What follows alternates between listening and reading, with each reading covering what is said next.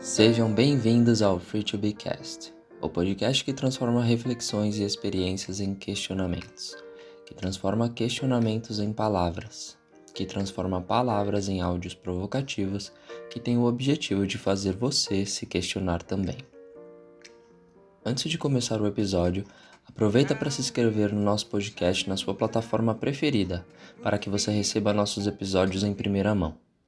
Não deixe de dar uma olhadinha na descrição desse episódio.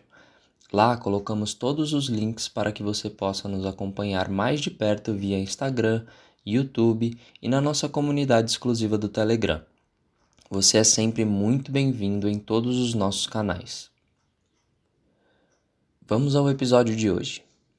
Do coração para a razão. Não sei dizer quanto tempo faz desde a última vez que me sentei para escrever.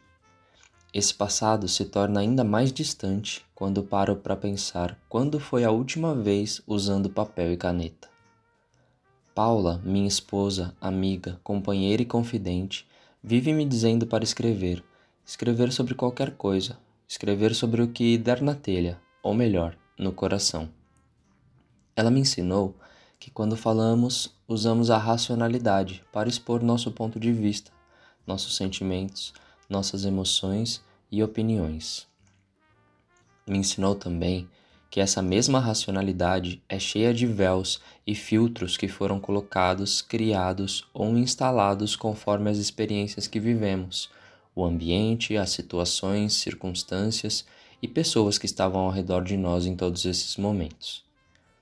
De outra forma, quando escrevemos, usamos o coração. E quando usamos o coração, a verdade vem naturalmente, sem véus, sem filtros e nos faz enxergar com clareza os nossos sentimentos, os nossos desafios.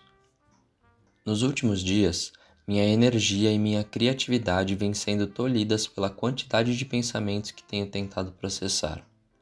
Muitas coisas estão acontecendo simultaneamente, dentro e fora de mim, e venho tentando entender tudo isso através de pensamentos. A questão aqui é que pensamentos geram mais pensamentos, e racionalizar sem colocar para fora acaba que nos faz entrar em um vórtice que não resolve nada.